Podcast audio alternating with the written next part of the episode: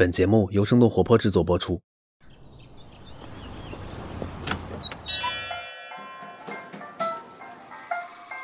您的生动早咖啡好了，请慢用。嗨，早上好呀！今天是二零二一年的八月三十号，星期一。这里是生动早咖啡，我是来自生动活泼的梦一。几条商业科技精解读，和你打开全新的一天。上周二，也就是八月二十四号，Tim Cook 迎来了他就任苹果 CEO 十周年的日子。记得当年库克刚刚上任的时候，很多人都怀疑他是不是能够在乔布斯之后带领好苹果。那十年过去了，苹果股价飙升了十多倍，产品销量和公司的利润都超越了乔布斯时代。那库克是怎么做到这一切的呢？未来的苹果又会面临哪些挑战？我们在几条商业科技动态之后，和你一起来关注。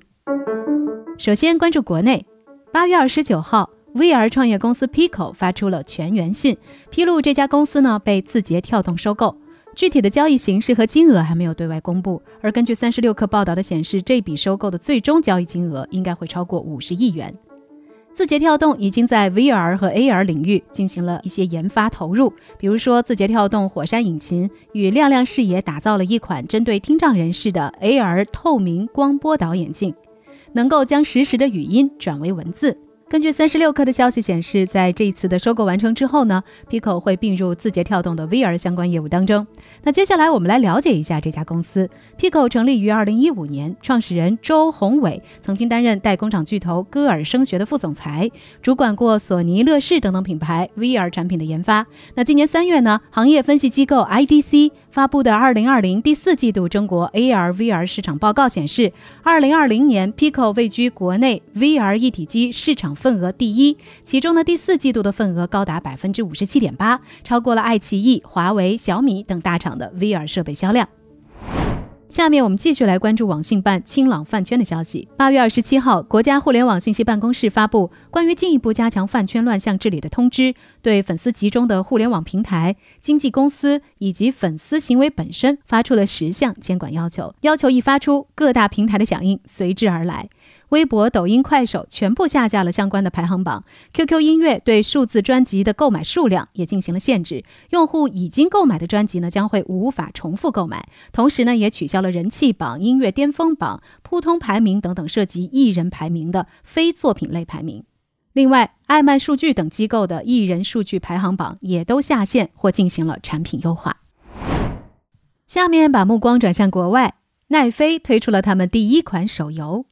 上周四，流媒体巨头奈飞在他们的官方推特上宣布，从即日起向波兰会员免费提供两款安卓平台上的解谜题材手机游戏。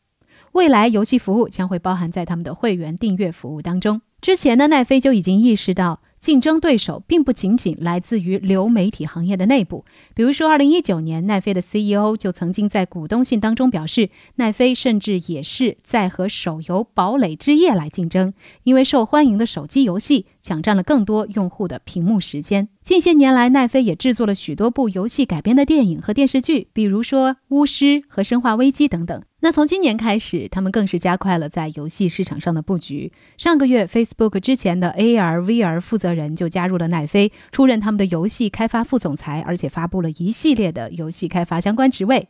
要知道，游戏业务是耗资巨大，而且运营复杂的，这对于奈飞来说也是一个不小的挑战。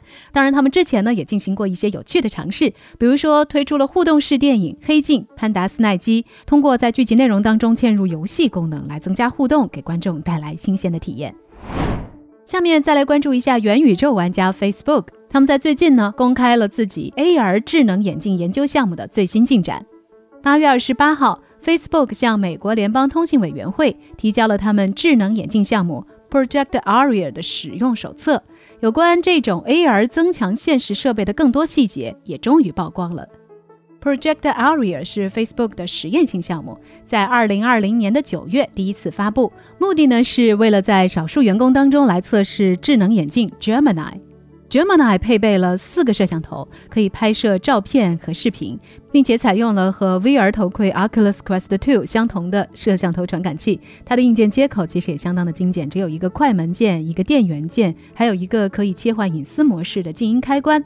同时呢，还搭配一款可以设置设备和收集传感器数据的配套应用。目前呢，Gemini 眼镜还处于实验阶段，并不适合消费者来使用。不过呢，它的隐私模式开关、用户界面以及配套的应用程序，都暗示着 Gemini 可能会成为未来的消费产品。说完了 Facebook，下面我们想和你再聊聊苹果。他现在的 CEO Tim Cook 从乔布斯手中接过首席执行官这个岗位已经十年了。那在这期间呢，库克给苹果带来了怎样的改变？接下来的挑战有哪些？我们马上与你一起关注。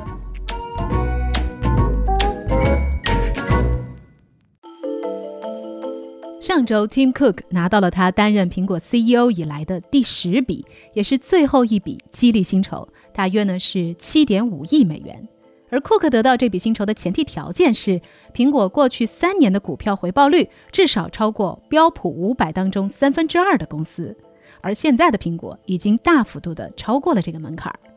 和十年前相比，苹果的股价上涨了十二倍，市值接近二点五万亿美元。在今年的财富五百强盈利榜当中，它打败了石油巨头沙特阿美，成为了世界最赚钱的公司。有媒体分析，现在的苹果平均每秒钟就有一万美金的入账，那这是什么概念呢？也就是说，从你听咱们这一期早咖啡开始，一直到现在，大概五分钟左右的时间里，苹果已经赚了三百多万美元了。那库克在这十年间都做了些什么，让今天的苹果比石油还值钱呢？改变一，重新建立高效的供应链。库克在接任 CEO 之前就是苹果的首席运营官，他一手重建了苹果的供应链，不仅精简了主要的供应商数量，把更多的生产外包，而且还打通了零件供应商、组装厂和渠道的信息系统，使得苹果呢能够掌握每周的销售预测、订购需求，还有库存积压等等各类细节，让苹果成为了一家专注研发的轻资产公司，并且拥有了世界上最高效的供应链。福布斯曾经赠予库克 “Supply Chain Guru” 的称号，也就是供应链宗师。另外，著名的顾问机构 Gartner，他们每年呢都会选出全球二十五家供应链管理最优秀的企业。那苹果是连续十年蝉联供应链大师。有媒体分析说，苹果的手机也许可以被仿造，但是库克打造的苹果供应链却难以被复制。这也是让苹果成为一家伟大公司的重要原因之一。改变二。扩充产品线，你可能也会感受得到，和之前每年只推出一部新机型不同，iPhone 现在的阵容是越来越大了。那这几年来，几乎每次新 iPhone 的亮相，都会伴随着两到三种以上不同的型号。而最近的 iPhone 十二系列，甚至是一下子同时推出了四款，然后再加上各种各样不同的颜色，简直让选择困难症无所适从。那除了 iPhone 之外呢？二零一四年，苹果又推出了他们的智能穿戴设备 Apple Watch，一五年又推出了 MacBook。之后还有 Apple Pencil、AirPods、HomePod 等等一些衍生品不断的出现。我们做个对比，你会发现，二零一零年苹果官网一共提供了十四款苹果产品，而现在呢，苹果的产品线已经扩张到了二十七款，不同的版本数量达到了二百种以上。那随着产品线的扩充，苹果产品的价格区间也扩大了，这样也就使得更多的人都能够找到合适自己的产品。这对于几乎不打折的苹果来说，就好像是一种变相的促销。当然，值得一提的是，M1 芯片的推出也让苹果各条产品线都获得了令人难以置信的市场反应，包括一度销售出现困难的 Mac 产品。根据苹果最新的财报显示，他们今年三季度每一个主要产品线的营收增长率都超过了百分之十二。改变三，转型成为服务公司。如果说乔布斯热衷的是向人们销售可以触摸和感受得到的产品，那么库克想让你购买的，则是渗透到你生活各个方面的一整套服务。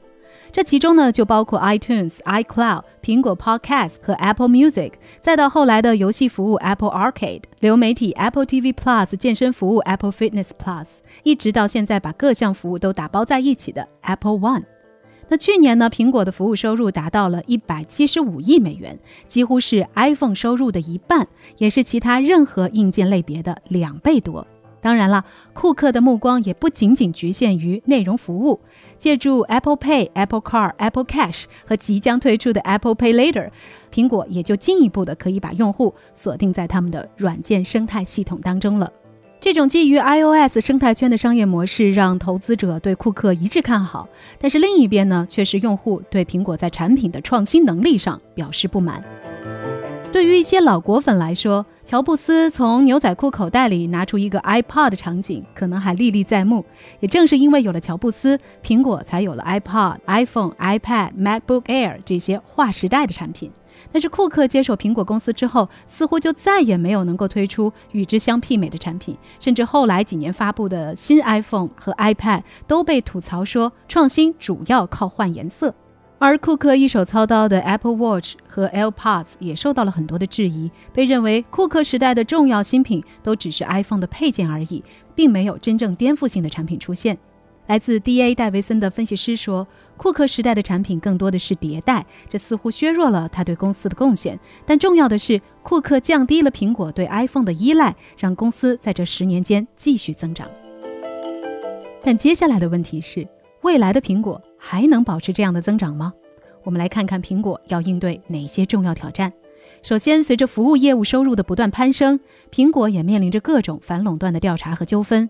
越来越多的开发商加入到了对抗苹果的行列，包括 Epic Games、Spotify、Match Group 等等。他们甚至还成立了一个应用公平联盟，来表达他们对苹果税的强烈不满。那所谓这个苹果税呢，指的是苹果针对热门的应用下载收取百分之三十的抽成佣金。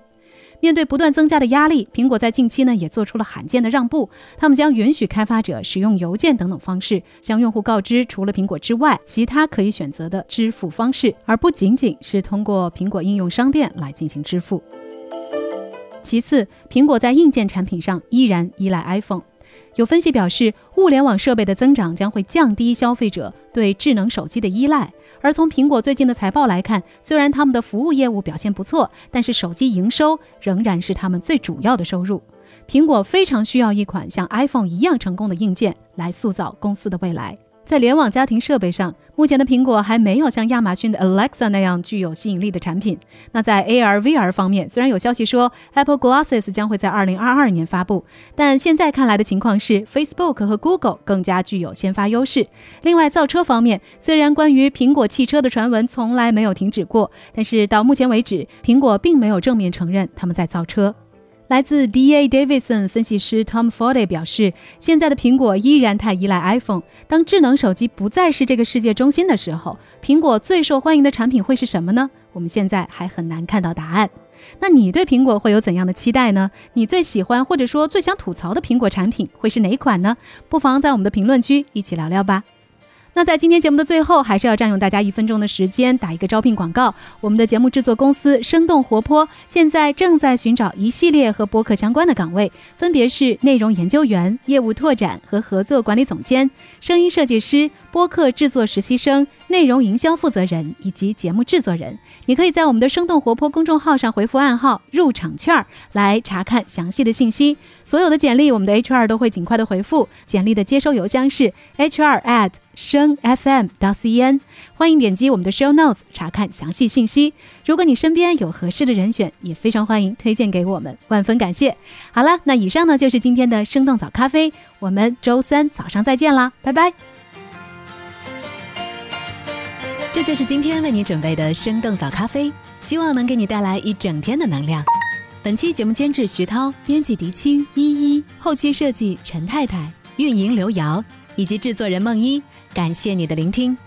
如果你喜欢我们的节目，请记得在苹果 Podcast 给我们五星或者好评，也欢迎你分享给更多的朋友，这会对我们非常有帮助。